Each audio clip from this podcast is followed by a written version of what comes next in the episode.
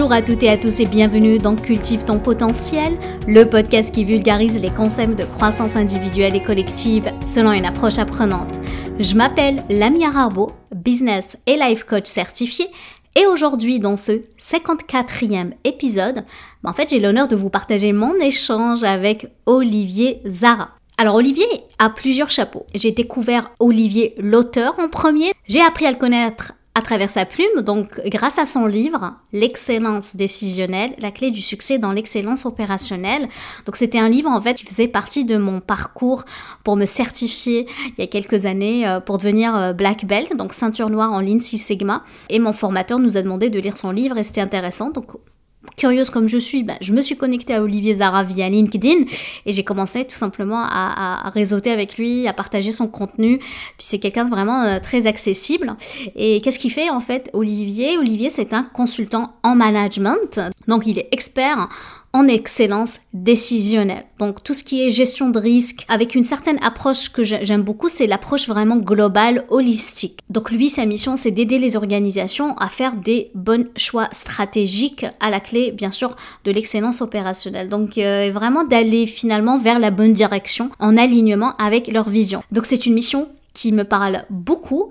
Je vous laisse découvrir mon entrevue avec Olivier Zara et je vous dis à tout à l'heure. J'ai le plaisir aujourd'hui d'accueillir sur le podcast quelqu'un euh, exceptionnel, quelqu'un que je, vraiment c'est un plaisir de lui parler, monsieur Olivier Zara. Je vais te laisser te présenter Olivier, de, nous présenter en fait qui tu es, c'est quoi ton parcours et comment en fait tu es devenu expert euh, de, de ce qu'on va parler aujourd'hui, l'excellence décisionnelle.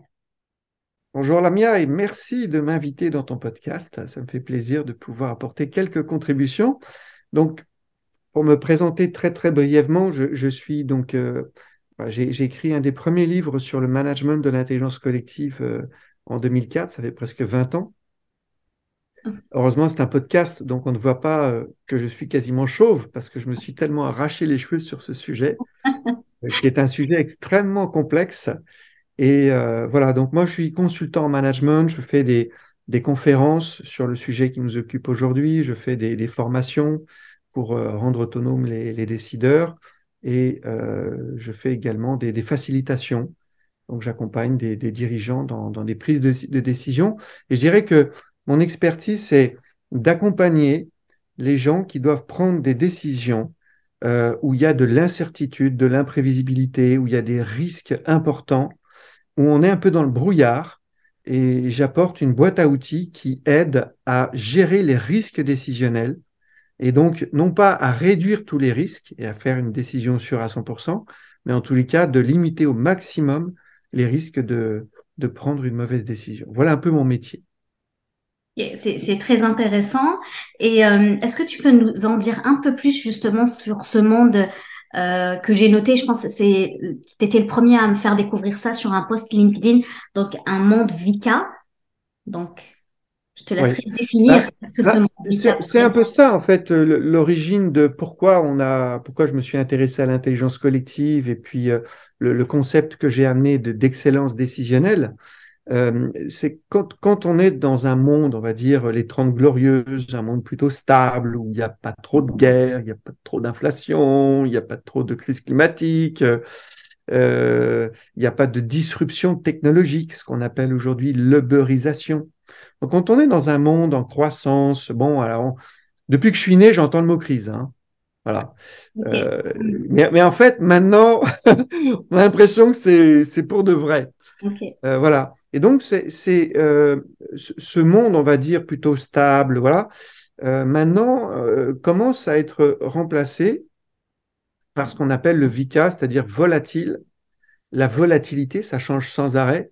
L'incertitude, on prend des décisions et on n'est pas sûr à 100% que c'est la bonne décision. La complexité qui signifie en fait que parle d'enjeux collectifs, c'est-à-dire c'est des décisions où il faut mettre en synergie plein d'expertise. Or, les experts, ils ont leur cadre de référence, ils ont leur langage, ils parlent la même langue, mais en fait, euh, ils se comprennent pas parce que, enfin, ils croient qu'ils se comprennent. Donc ça, c'est la complexité et l'ambiguïté, c'est-à-dire cette incapacité à interpréter ce qui est en face de moi. Est-ce que euh, cette chose signifie ça ou autre chose? Voilà. Et donc, dans ce monde, alors il y en a qui disent qu'on est dans un monde VICA depuis la préhistoire, hein, mais, euh, mais en tous les cas, aujourd'hui, euh, euh, on va dire qu'on l'est un peu plus qu'avant. Dans l'horreur, hein, il, y a des, échelles, hein, on, est, on est un peu plus dans le VICA. Et voilà, ça rend aujourd'hui très, très difficile les prises de décision euh, voilà, sur ce qu'on appelle les enjeux collectifs. Donc, il faut faire une nouvelle stratégie, il faut se réorganiser, il faut doubler le chiffre d'affaires, il faut produire plus vite. Euh, innover, euh, bon, on finit toujours par trouver une innovation, mais il y a des innovations qui peuvent vous couler et d'autres qui peuvent vous booster. Donc, mm. est-ce que je dois innover ou pas? Et si j'innove, j'innove à gauche ou j'innove à droite? Donc, tout ça, c'est des choix où il y a un brouillard. et malheureusement, euh, les, décideurs s'appuient sur les bonnes décisions qu'ils ont prises dans ce que j'appelle les sujets, on va dire, qui sont non tirés VICA, c'est-à-dire finalement euh, l'expertise technique. Voilà. Quand on, devient manager et décideur, d'ailleurs, parce qu'on est un super mm. expert, et l'expertise, c'est génial parce qu'avec du temps et de l'expertise, on trouve des solutions qui sont sûres à 100%, c'est rassurant, et euh, toutes ces bonnes décisions que j'ai prises en réfléchissant tout seul dans mon bureau, éventuellement d'en avoir deux, trois autres experts pour leur demander si tu d'accord avec moi, donc chercher un petit consensus, eh bien, ça, me fait croire que les bonnes décisions que j'ai prises grâce à ce que j'ai appris à l'université euh, me font de moi un bon décideur mmh. sur des enjeux collectifs où on doit mettre en synergie différentes expertises. Mm. C'est là où euh, on se retrouve euh, euh, avec cette idée que pour être un bon décideur, faut décider vite. non. Enfin, oui. oui, quand on est sur des sujets simples, sur des décisions récurrentes, on a décidé de ça l'an dernier, ben on n'a qu'à juste un peu ajuster. Sur des décisions compliquées, il faut décider un peu moins vite. Mais sur des sujets complexes, sur des, des enjeux collectifs, quand on est dans le brouillard, euh, la vitesse, euh, c'est parfois de la précipitation. Et justement, à ton avis, d'où vient cette croyance que c'est quand on prend des décisions vite, on est performant? Parce que j'ai l'impression c'est en lien avec le coût, les fameux trios de la performance qui est coût, délai, qualité. Donc on associe à la performance un certain délai d'exécution, de décision. Quel est le lien justement? D'où vient cette croyance en fait? Alors, on, est dans un monde de productivité euh, on est, on baigne dans l'excellence opérationnelle. Voilà. Ah. Tout tourne autour de ça. Mm. tu vas sur Google, mm. tu tapes excellence opérationnelle, tu vas tomber sur 12 millions de pages. Par contre, tu tapes excellence décisionnelle. Mm. Alors, en français, j'étais tombé à l'époque quand je l'avais fait, j'étais tombé sur 54 pages et c'est moi qui les avais écrites. Donc, euh, euh, alors après, en anglais, en anglais j'en avais trouvé 12 000, 12 000 pages en anglais, mais c'était. Euh, alors, tu, tu, faisais 12 000 en anglais et puis 12 millions sur l'excellence opérationnelle, operational excellence en anglais. Et donc, c'est là où tu comprends que le centre d'intérêt des entreprises, c'est de courir le plus vite possible. Voilà. et donc, bah, vite possible, le plus vite possible. Donc, faut faut décider vite pour agir vite. Et moi, je n'ai pas de problème avec ça. L'excellence opérationnelle, on te fixe un objectif, tu dois produire des, choses, des, objets, des services, etc. Moi, j'ai rien contre l'excellence opérationnelle, mais l'excellence opérationnelle, c'est courir vite. La question, c'est est-ce que tu cours dans la bonne direction? Hmm. Voilà. Et là, la bonne direction, c'est l'excellence décisionnelle. Alors, pas l'excellence décisionnelle de Ah bah tiens, j'ai fixé un objectif à mon commercial euh, de, de 100 l'an dernier, tiens, je vais lui mettre 105 cette année. Euh, l'excellence décisionnelle, c'est pas, en tout cas pas dans ce dont je parle moi, parce que c'en est l'excellence décisionnelle de mettre des objectifs ambitieux mais réalistes. Euh, effectivement, il y a aussi une excellence décisionnelle de l'expert qui sort de son bureau, qui a réfléchi tout seul et qui sort une bonne solution. Mais ce dont on parle, nous, aujourd'hui, avec toi, Lamia, c'est de l'excellence décisionnelle dans le complexe, hmm. dans les enjeux collectifs, dans toutes ces décisions où on a de l'incertitude. On se dit, mon Dieu, est-ce que je suis en train de bonne la bonne stratégie? Est-ce que c'est la bonne organisation? Euh, Comment on va faire pour doubler notre chiffre d'affaires? Ben, Je suis désolé, si on savait euh, euh, ça serait écrit dans un bouquin et on n'aurait pas besoin de directeurs commerciaux. voilà. Donc là, décider vite, toute cette notion de vitesse, euh, ça, ça, conduit dans le mur. Alors, c'est pour ça que on dit faut être un décideur intuitif. Mais sauf que si c'est ton intuition individuelle, ben, tu vas probablement partir dans le mur. Parce que ton intuition individuelle, ce qui nourrit l'intuition, c'est l'expérience. L'expérience, elle vient, voilà, l'expertise, l'expérience. Donc, intuition individuelle, très très bien pour le compliqué, euh, problème technique compliqué. Mm. Mais l'intuition individuelle sur la stratégie, euh, je suis un grand leader, euh, ah ouais, j'ai une intuition là, c'est ça, faut aller partir à, la conquête de l'Amérique du Sud. Ben là, c'est gros danger. Parce que mm. cette intuition individuelle qui t'a servi dans ton expertise technique, euh, ok, tu es devenu euh, gestionnaire parce que tu étais euh, un bon expert, mais maintenant, il faut que tu arrêtes ton intuition individuelle, il faut que tu passes à l'intuition collective. Il faut que tu arrêtes de faire vite. Ok il faut être courageux. Il faut être courageux. bah ouais, mais dans le complexe, le courage, c'est souvent de l'inconscience, en fait. Il faut être courageux pour dire euh, bah oui, je vais être obligé de fermer cette entité-là. Euh, euh, désolé, tu vas perdre ton boulot. oui, il faut être courageux. Mais dans le complexe, c'est pas une question de courage, c'est une, question de, de, conscience. Hmm. Voilà. Donc ces notions de rapidité, de courage, d'intuition, qui ont fait notre succès dans l'excellence opérationnelle, sont transposées sur la gestion des enjeux collectifs où il y a plusieurs expertises qui doivent être mobilisées et euh, où ben, on ne sait pas bien le faire. Et voilà. Hmm. Non, mais c'est très intéressant. Je bois tes paroles. Et, justement, comment on peut aider, que ce soit les individus ou les organisations, à mieux comprendre les conséquences de leurs décisions justement avant de les prendre, avant d'aller vite. Comment les aider à mieux comprendre leurs conséquences? Moi, je, les inviterais à écouter ton podcast. C'est gentil. Alors, non, mais dans, le, il faut un, choc cognitif à un moment donné, c'est-à-dire une prise de conscience de ce que je viens de dire, c'est-à-dire ne pas confondre les succès qu'on a obtenus en tant que décideur sur des sujets compliqués avec euh, la, transposition sur euh, les enjeux collectifs. donc comprendre cette notion de, de décideur expert et de décideur manager. Euh, comprendre cette notion de il y a des situations simples, des situations compliquées et des situations complexes.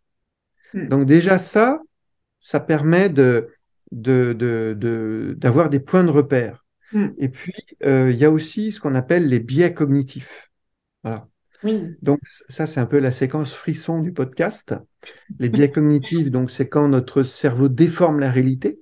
Mm. Il va la déformer parce que nos traits de caractère, on est quelqu'un d'optimiste ou on est anxieux. Notre culture nous porte vers la tradition plutôt que vers le risque.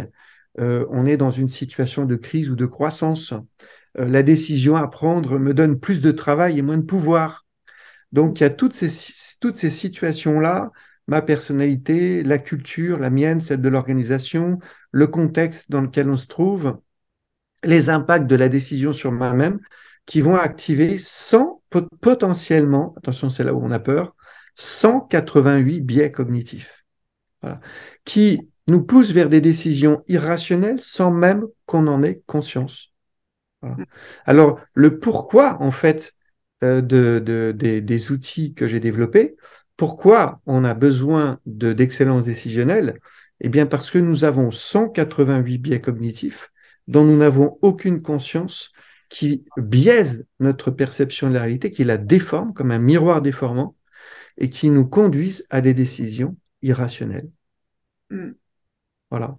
Et, c'est puissant ce que tu apportes parce qu'effectivement, euh, nous, on s'arrête aux deux ou trois billets qu'on connaît, à savoir billets de confirmation, négativité, euh, même certains billets d'optimisme, parce qu'on veut ne pas regarder la réalité en face.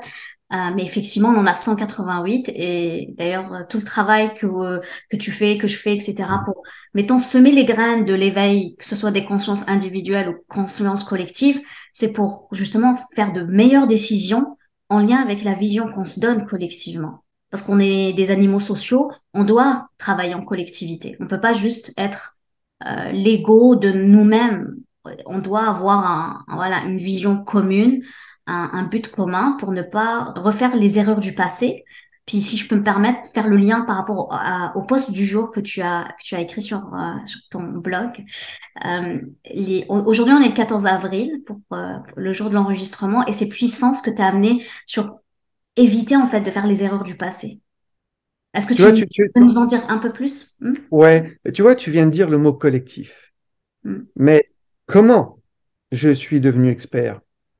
En euh, co-construisant, en partageant mes idées, euh, en partageant mon expertise avec les autres, euh, en faisant en sorte qu'ils trouvent mieux que moi les solutions ou en leur faisant non, non, non, je ne suis pas devenu du tout expert en étant dans le collectif, dans le partage de l'information. Euh, on voit hein, dans les, chercheurs, les universitaires, euh, ils sont un peu en compétition pour écrire les articles. Et puis, euh, quand tu te retrouves dans une écriture collective, bah, tu te dissous dans le collectif. Comment tu fais pour être reconnu expert si, si tu es dissous dans le collectif, si on monte peut-être tout le monde? Puis à un moment donné, on ne sait plus trop que c'est toi qui as apporté la chose. Donc la dynamique qui amène à l'expertise, de, qui passe de passer de la compétence à l'expertise, c'est une dynamique malheureusement profondément individuelle. Mmh. Et, et, du coup, j'en je, je, tire des enseignements. C'est que je suis devenu expert en écrasant d'une certaine manière autour de la table les autres de mon expertise, de j'ai toujours raison, je suis celui qui sait mieux que les autres. Et euh, tout d'un coup, là, euh, on me dit, euh, il, faut que tu sois humble et puis que tu mettes en synergie les intelligences, parce que regarde, c'est un enjeu collectif, donc il y a plein d'autres expertises qui viennent parce que tu fais une stratégie, mais c'est pas que ton expertise, c'est plein d'expertises. Mais c'est voilà, donc si tu veux, c'est c'est un peu comme un non-sens, hein, parce que moi, je suis devenu gestionnaire, manager, parce que j'étais un bon expert. Mmh. Et je, je, pense que euh, si euh, je me retrouve dans une réunion à faire preuve d'humilité en disant ce que je devrais dire, je ne sais pas avec certitude si on doit faire la stratégie A ou B, l'organisation A ou B, si on doit développer la performance de cette manière ou de celle-là. Ben, je suis en train de tuer ce qui m'a permis de devenir gestionnaire manager, hmm. c'est-à-dire d'être, de, de savoir mieux que les autres. Donc il y a un cadre mental qui est, qui est ancré. C'est voilà, c'est tout ce qui nous a permis d'arriver là. Euh, on, doit le déconstruire.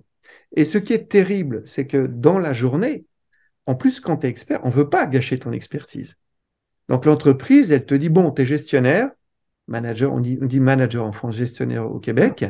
Euh, euh, on veut que tu restes expert, mais tu es expert et gestionnaire en même temps. En même temps. Hmm. Voilà. Et du coup, c'est comme d'être dans un paradoxe complet, euh, même si éventuellement euh, euh, j'écoute un podcast de Lamia et que je ressors de là en me disant, faut que je fasse attention, quand je suis dans une posture expert, je peux réfléchir tout seul dans mon bureau. Quand je suis sur un, enjeu collectif complexe, il vaut mieux qu'on se réunisse et que j'arrête de dire que je sais tout, faire du ping-pong verbal, couper la parole, monopoliser la parole, faire de la pensée balistique, tirer sur toutes les idées qui sont différentes de la mienne ben, c'est compliqué, parce que compliqué sans faire de jeu de mots, parce que c'est c'est pas facile. Le matin, tu fais l'expert, l'après-midi, tu fais le gestionnaire ou le manager, puis le lendemain, c'est l'inverse, tu fais gestionnaire le matin, expert l'après-midi.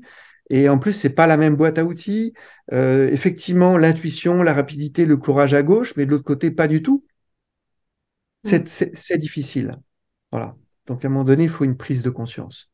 Et pour euh, rebondir donc sur la, la, deuxième partie, donc euh, en gros, le, poste auquel tu fais référence, c'est un peu un constat, et là on est un peu dans, la citoyenneté, où euh, on, regarde finalement, euh, quand je disais un monde compliqué, voilà, on voit les 50 dernières années, c'est un monde un peu fondé sur l'expertise technique, sur euh, le sachant, la stabilité, avec du temps et de l'expertise, on va trouver des solutions.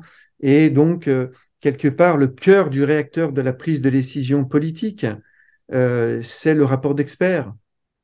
Mm. Alors, euh, on fait une synthèse euh, euh, et puis on va faire le sondage d'opinion. Qu'en pense le peuple hein, Parce qu'il faut se faire élire quand même. Puis il y aura le lobbying. Hein, tiens, je t'invite au resto. j'arrose un peu le truc. Donc tu fais, tu fais attention pour la loi que tu vas voter. Et, euh, et ces processus décisionnels qui sont à peu près les mêmes en entreprise, hein, très fondés sur l'expertise, le sachant, le leader euh, omniscient, héroïque, hein, courageux, qui, euh, qui a la vision, enfin, qui est lié à son intuition. Le problème, c'est son intuition individuelle, pas une intuition collective. Mm. Eh bien, voilà, les 50 dernières années, euh, on, a pris dans tous les pays du monde euh, des décisions qui nous amènent où nous sommes aujourd'hui. Alors, si ceux qui nous écoutent trouvent que tout va bien, ils peuvent, inutile qu'ils perdent leur temps à écouter la suite de ce podcast. Mais si on pense qu'on n'est pas dans une situation optimum, euh, on va se prendre les 1,5 degrés, beaucoup plus certainement. On a une géopolitique absolument euh, stable et tout va bien, c'est un long fleuve tranquille. Euh, il n'y a pas d'inflation, tout va bien, il n'y a pas de crise. voilà, c'est merveilleux. Donc, si dans un monde qui était déjà relativement stable dans les 50 dernières années, il n'y avait pas d'1,5 degré d'augmentation de, température, pas trop de guerre, plutôt de la croissance globalement, Qu'est-ce qui va se passer dans les 50 prochaines années si on garde le même logiciel décisionnel hein? Et l'analyse Moi, je suis, très inquiet de ça. Et on, peut faire vraiment le parallèle hein, avec euh, des, Quand on revient sur le début de notre podcast avec le, VICA, mm. Où dans le VICA, toutes les 50 dernières années, tout le cadre de référence mentale euh, qui a été utilisé pour les prises de décision en entreprise, euh, ben, c'est la catastrophe. J'aimerais bien revenir aussi sur, euh, c'est la mathématicienne en moi qui parle, sur ta formule de l'engagement. C'est intéressant de revenir sur cette formule. Est-ce que tu peux nous dire plus là-dessus? Oui. Alors l'engagement, on, le, on, le, mélange un peu avec la motivation. Hmm on, voilà, on, confond euh, la motivation, l'engagement, etc. Et puis c'est un domaine assez vaste, mais moi je l'aborde évidemment sous l'angle de la prise de décision. Et l'idée c'est, ok, tu décides, hein, euh, un enfant de 5 ans, il peut prendre des décisions aussi, hein. mmh. mais euh, il faut que ta décision soit éclairée. Et si c'est sur un sujet complexe, il vaudrait mieux qu'elle soit éclairée par l'intelligence collective plutôt que par ton omniscience. Et puis c'est bien, tu as décidé, mais il faut que ça soit exécuté derrière. Et il y a plein d'entreprises euh, qui m'appellent et me disent, euh, dans la conception de la décision, on a été bon, hein. par contre, on a des problèmes dans l'exécution. Ah, je l'entends partout. On est beau à faire des plans, mais une fois, ah ben le plan d'action. parce qu'on a tellement mis, euh, puis, puis c'est bizarre, hein, parce qu'on a tellement investi dans l'excellence opérationnelle que normalement, on ne devrait pas avoir de problème dans l'exécution. Exactement, hein, paradoxe. ouais. on fait du lean management, euh, on fait du scrum, euh, on fait du scrum mieux mieux. Euh, et bien en fait, ça marche pas. Enfin, donc, alors évidemment, la, première réflexe, c'est de se dire bon, c'est pas nous qui avons pris des mauvaises décisions. Donc c'est eux, c'est une bande de bras cassés. Vous aurez compris. Donc alors première couche, conduite du changement. Bon, alors on va vous donner du sens. Bon, ok. Euh, mais si tu cours dans la mauvaise direction, euh, ça peut pas être le bon sens, ou le gros bon sens, comme on dit au Québec. Et la deuxième couche, c'est bon, bah, puisque ça va toujours pas, on va faire des objectifs plus ambitieux. On va faire des objectifs plus ambitieux, puis on va mettre des consultants en conduite du changement, parce qu'en fait, euh, c'est juste qu'ils n'ont pas bien compris. En fait, si ils ont très très bien compris, c'est juste qu'ils courent pas dans la bonne direction. Quand, euh, quand ça va mal dans l'exécution, c'est parce que ça, ça va mal dans la conception de la décision. Alors évidemment, quand on parle de décision, je redis encore une fois, on n'est pas sur l'expertise technique métier, on n'est pas sur, tiens, on a fait comme ça l'an dernier, on va juste ajuster un peu cette année, on est sur les enjeux collectifs. Or, un enjeu collectif, on parle de stratégie, de réorganisation, de développement de performance, ce sont comme ça mobilise différentes expertises dans l'organisation, ça impacte tout le monde dans l'organisation, tout le monde. Même quand tu dis euh, je veux doubler mon chiffre d'affaires et que tu te fais une stratégie commerciale pour doubler ton chiffre d'affaires, bah, ça impacte le marketing, ça soit vendable. Il faut produire plus, donc ça impacte la production. Il faut recruter des commerciaux, faut les former, il faut un nouveau logiciel, euh, il faut payer tout ça. Donc à chaque fois que tu prends une décision, enjeu collectif, ça impacte tout le monde. Et donc si tu prends une mauvaise décision parce que tu t'es tu as, tu as mélangé expert et manager, gestionnaire. Eh bien, ça va ruisseler toutes erreurs, l'erreur de conception va ruisseler dans toute l'organisation. Et après, on a ce qu'on appelle les filtres hiérarchiques. As-tu déjà tenté de rentrer dans le bureau de ton chef pour lui dire, chef, je pense qu'on ne court pas dans la bonne direction Qu'en penses-tu? Je pense qu'il y aura un carton sur ton bureau dans pas longtemps. depuis quand on vient dire au chef qu'il a pris des mauvaises décisions? Surtout en jeu collectif, on est plutôt vers le haut de la pyramide. Qui va rentrer dans le bureau du grand chef pour lui dire, tu sais, en fait, euh, on n'ose rien dire, mais enfin, si justement on vient de... bah, voilà. Donc, ça Hmm. s'appelle les filtres hiérarchiques. Ce qui fait que les chefs sont à la fois dans une tour d'ivoire qu'ils ont construit en mélangeant experts et managers, avec Mm. de l'intuition, de la rapidité et du courage. Ils sont dans une tour d'ivoire. Hmm. Ils croient que être sur le terrain, avoir été sur le terrain, voir le terrain est suffisant pour prendre des bonnes décisions. Mais ce dont on a besoin, c'est de vivre le terrain. Hmm. Voilà, ceux qui vivent le terrain, ceux qui sont dans la mise en œuvre de toutes les précédentes décisions, eux, ils savent mesurer euh, toutes les dimensions, toutes les interactions et avoir une, voilà, en, mettant évidemment leur- leurs intelligences en synergie. Donc, à partir du moment où euh, il y a une décision qui est prise dans une tour d'ivoire, que personne n'ose dire au chef qui s'est trompé, euh, on est dans un point où il faut attendre la catastrophe pour que le chef par lui-même, parce qu'il est remplacé d'ailleurs, euh, que c'est un autre qui n'a pas pris la décision, qui peut, elle, la renverser, puisqu'il prend le poste, donc c'est plus facile pour lui de, de changer de direction. Voilà, Hmm. voilà un peu le, la situation. Ok. Puis, euh, comment peut-on faire justement le lien avec les autres dimensions au sein de l'organisation? Voilà, alors là, on, tombe un peu dans la boîte à outils. Voilà, on est un peu les mains dans le cambouis et puis on se dit, oh là là, quand on voit la boîte à outils du lean management, euh, il y en a partout, euh, même les boîtes à outils de créativité, de machin. Enfin, bon. Alors là, ce qui est un peu stupéfiant, c'est que la boîte à outils pour être dans l'excellence décisionnelle dans les enjeux collectifs, elle est relativement restreinte. Et le cœur du réacteur, euh, c'est le tour de table. Hmm. Le fait de faire un tour de table. Alors, c'est d'ailleurs pour ça que c'est puissant, c'est parce qu'en fait, personne n'a envie de faire des tours de table parce que tu es obligé d'écouter les autres, euh, c'est long, euh, euh, il faut que tu te taises et que tu écoutes alors que tu voudrais parler. Euh, donc, c'est le tour de table qui, pour moi, est l'outil le plus puissant de la gestion des risques décisionnels parce que les risques viennent quand les gens ne s'écoutent pas et quand la parole n'est pas distribuée. Hmm. Donc, c'est, c'est, on se- oh mon Dieu, il y a une grosse technologie. Ah, ça coûte des millions. Non, non, tu prends juste un tour de table. Tu vas déjà voir la différence avec le ping-pong verbal et la pensée balistique où tout le monde tire sur les idées des uns et des autres. La deuxième chose, c'est à cause du biais d'autorité. Le biais d'autorité, c'est quand on accorde plus de valeur aux idées du chef qu'à celles de ses collaborateurs, ben, c'est de parler en dernier. Donc l'excellence décisionnelle dans le complexe, c'est le chef parle toujours en dernier. Ça veut dire il y a des tours de table et quand tout le monde a dit je passe, je parle. Un autre outil, c'est la diversité. Évidemment, si euh, on a un problème où on doit mobiliser différents départements dans l'organisation, et puis en fait, les RH font leur réunion entre RH, les marketeurs font leur réunion avec le marketing, Hmm. les, euh, les gens des technologies avec les gens des technologies, euh, ça n'a pas marché ça. Hmm. Donc il faut une diversité.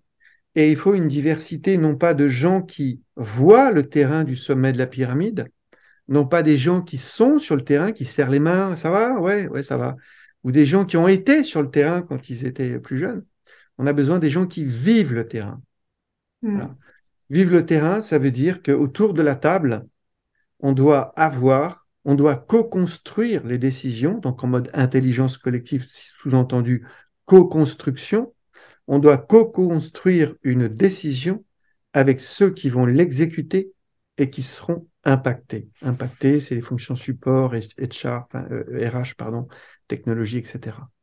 Donc, euh, c'est simple, hein, je te dis que c'était simple, mais c'est un, un, changement complet de paradigme. Mmh, tout à fait. En gros, ça revient à dire, non, non, écoute, quand tu es expert, effectivement, tu parles en premier parce que tu veux montrer à tout le monde que c'est toi qui sais mieux. Et là, mmh. tu dois parler en dernier. Mmh. Euh, non, non, non, c'est pas le ping-pong verbal, c'est pas les bavards, les grandes gueules. Non, non, là, c'est un tour de table. Non, non, c'est pas avec ton comité de direction que tu vas réfléchir à la stratégie. Tu vas réfléchir à la stratégie avec ceux qui vont exécuter ou qui seront impactés, ceux qui vivent le terrain, ceux qui vont mettre en œuvre ta décision, parce que eux peuvent mesurer toutes les conséquences du fait d'aller plein sud ou d'aller plein nord. Ce mm. qu'il est très difficile de faire pour un décideur qui, euh, par sa position hiérarchique, euh, est forcément mécaniquement détaché du terrain même s'il va dire bonjour à tout le monde tous les jours et que sa porte est grande ouverte. Mm. Euh, il y a également donc, ce qu'on appelle l'approche holistique, qui est un, euh, du, euh, un mot ésotérique pour simplement dire que il faut identifier tous les départements qui vont être impactés par ta décision. Voilà. Donc globalement, en fait, c'est quand tu, quand tu connais, quand tu sors de la formation, tu dis Ah oui, bon, bah, en fait, euh, voilà, c'est assez simple. Mais c'est simple, l'outil, les outils en eux-mêmes sont simples, mais ils impliquent euh, une, un changement dans la vision du monde, de la vision de l'expert à la vision du manager, de, de, de la vision de ah ben le monde est compliqué, non, le monde est aussi complexe.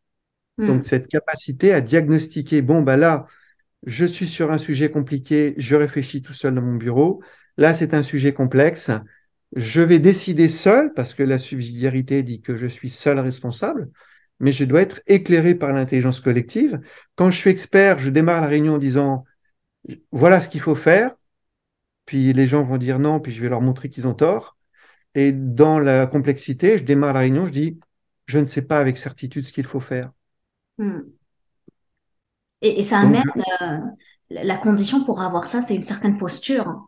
Un de tes livres que tu avais amené justement cette posture de bienveillance du manager qui te permet justement sortir, à mon avis, de la complaisance. Il y a beaucoup d'amalgames de gens qui pensent que la complaisance égale la bienveillance, mais pour moi, c'est tout autre. Euh, la bienveillance dans ce management, c'est ça qui nous permet d'avoir des interventions et d'avoir des décisions qui peuvent servir la collectivité finalement, c'est sortir du soi pour penser collectivement, en fait, les intérêts de la société. Hmm. Oui, et là, tu vois, tu parles de savoir-être. Et il y a beaucoup de gens qui disent euh, l'intelligence collective, tout ça, il y a des prérequis, ce n'est pas que des savoir-faire, euh, avec des méthodes de d'animation de, réunion, ce sont aussi des savoir-être. Et donc, euh, il faut écouter, il faut être bienveillant, euh, euh, voilà. Et euh, moi, je dis désolé, mais non. En fait, naturellement, les gens ne sont pas bienveillants, ils n'écoutent pas, donc ils ne sont pas dans l'humilité. Voilà. Savoir être humilité, bienveillance, écoute. Mon expérience des 20 dernières années, c'est que les gens ne le sont pas naturellement, ils ne le sont pas spontanément, et ils ne le deviennent pas, même pas après 100 heures de coaching, si c'est pas eux qui ont pris la décision. Le problème du coaching en entreprise, c'est que c'est l'entreprise qui a décidé que tu aurais le coaching, pas toi qui as pris la décision. Coaching de changement de comportement, ça marche bien quand c'est toi qui ah prends la décision et c'est toi qui payes le coach. Ah, je suis tellement parce que moi j'ai un coaching euh, que je fais en organisation, puis j'ai du coaching individuel que je fais avec des particuliers et je vois l'impact tellement différent. C'est plus puissant, plus profond. Les personnes qui viennent de leur propre initiative euh, en particulier, parce qu'il y a un engagement au-delà de l'engagement financier, mais un engagement personnel, parce que ça vient d'une introspection, versus bah, mon organisation m'a payé cette formation, ce coaching, je le fais, et puis je suis là. Il y a pas, c'est pas le même impact. Tout à fait. Je, je, voilà. Voilà, parce que parce qu'en fait, tu comprends que c'est dans l'intérêt de l'organisation, mais c'est pas forcément dans le tien, ou tu le vois pas. Ou, Exactement. Tu fais pas ça pour toi. Il y a pas le, le besoin d'apprenant n'est pas là. Oui, voilà. Donc c'est pour ça que toute la boîte à outils que, que, que je propose, par exemple pour la bienveillance, euh, euh, si tu dis à quelqu'un soit bienveillant, il va dire ouais, ouais, ouais, Puis après, euh, il, va faire peut-être tout l'inverse, la seconde qui suit. Donc, c'est proposer des techniques, en fait, des techniques d'animation. Donc, par exemple, quand tu dis à quelqu'un, faut pas critiquer, que si tu critiques, bah, ça peut être mal pris, ça peut créer de l'humiliation, etc. Mais alors, qu'est-ce que je fais à la place? Bon, voilà. Donc, j'ai développé une technique qui s'appelle le feed forward. quand on te dit, faut être humble, hmm. bah, moi, je sais pas, j'ai pas du tout envie d'être humble. Alors, dans les consignes, c'est les consignes. Tu vois. toute l'excellence opérationnelle n'est que consignes et processus. Hein. Étape 1, étape 2, étape 3. Hmm. Donc, euh, dans les consignes, donc moi j'utilise une technique qui s'appelle le co-développement stratégique. On connaît le co-développement de compétences, hein, qui est un outil de formation-action. Moi, j'ai utilisé cette méthodologie de développement de compétences comme un outil de co-développement de décision. Et en gros, ça consiste simplement à se poser des questions avant de chercher la solution. Et puis bon, voilà. Mais dans l'ouverture de la réunion, un peu comme dans un brainstorming où tu dis vous n'avez pas le droit de critiquer les idées dans un premier temps, vous pourrez dans un deuxième temps. Ben, il y a trois phrases qui doivent impérativement être dites au démarrage d'un co-développement de décision. La première, c'est je suis le chef, je ne sais pas avec certitude. La deuxième phrase, c'est vous autour de la table, vous ne savez pas non plus avec certitude. Et la troisième phrase, c'est personne ne sait avec certitude. Oh, j'adore. Voilà. Et donc là, l'humilité, elle est dans le processus, elle est dans le savoir-faire. C'est le savoir-faire. Évidemment, tu as, lu, as lu sur la diapositive les consignes, ça, mais tu l'as dit quand même. Hmm. Et donc, quand tu dis à un collectif, aucun d'entre nous ne sait avec certitude, ni moi, ni vous, et on mm. doit trouver une solution à ce sujet complexe de notre nouvelle stratégie ou de notre développement de performance, bah, ça crée une autre dynamique. Mais ce mm. savoir-être, tu l'as obtenu par le savoir-faire qui est une consigne sur une diapo. Et quant à l'écoute, si tu dis aux gens, faut écouter, dis, oh ouais, moi j'écoute, t'écoutes toi? Ah ouais, moi j'écoute. Bon, écoute, on va, on va comme plutôt faire un tour de table, d'accord? Mm. Hein, pour être sûr que tu vas vraiment attendre, te taire, tu vas vraiment te taire alors que tu voudras parler parce que c'est pas ton tour. Hmm. Ouais. Voilà. Alors je sais qu'il y en a qui, ont des approches très rondes, euh, tout est dans le savoir-être, le machin, etc. Et moi, je dis oui, il y a besoin de savoir-être, mais c'est par le savoir-faire qu'on a plus de chances de l'obtenir, tout simplement parce que c'est un changement de paradigme, c'est un changement de vision du monde qui est lié au fait que on passe du compliqué au complexe et on passe de l'expert au manager. Hmm. Exactement. D'ailleurs, le développement des compétences, ce que je fais d'ailleurs en organisation, c'est du savoir agir, on appelle.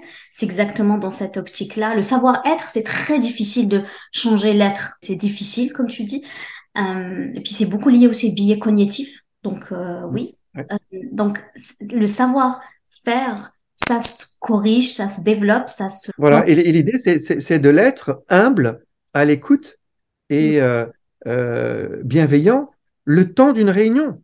Hmm. Après, si tu es euh, un salopard, ben, dans ta vie personnelle, ben, c'est ta vie personnelle. Mais quand tu es dans l'entreprise, on te propose des savoir-faire pour écouter, être humble et être bienveillant le temps d'une réunion. Hmm. Tu es ce que tu es. Et tu changeras que si tu le décides par toi-même, pas si on te l'impose par une, par une organisation qui te paye. C'est très, très intéressant, Olivier. Je te, je te, remercie pour cet échange. On est rendu à la fin. Euh, comment on peut te trouver? Euh, Comment on peut lire tes livres? Euh, Comment on peut contacter? Voilà, ben, moi j'ai un site axiopole.com, axiopole.com, sur lequel on va retrouver mes, mes 13 livres. Wow, 13. 13e. alors, sauf celui publié par Erol.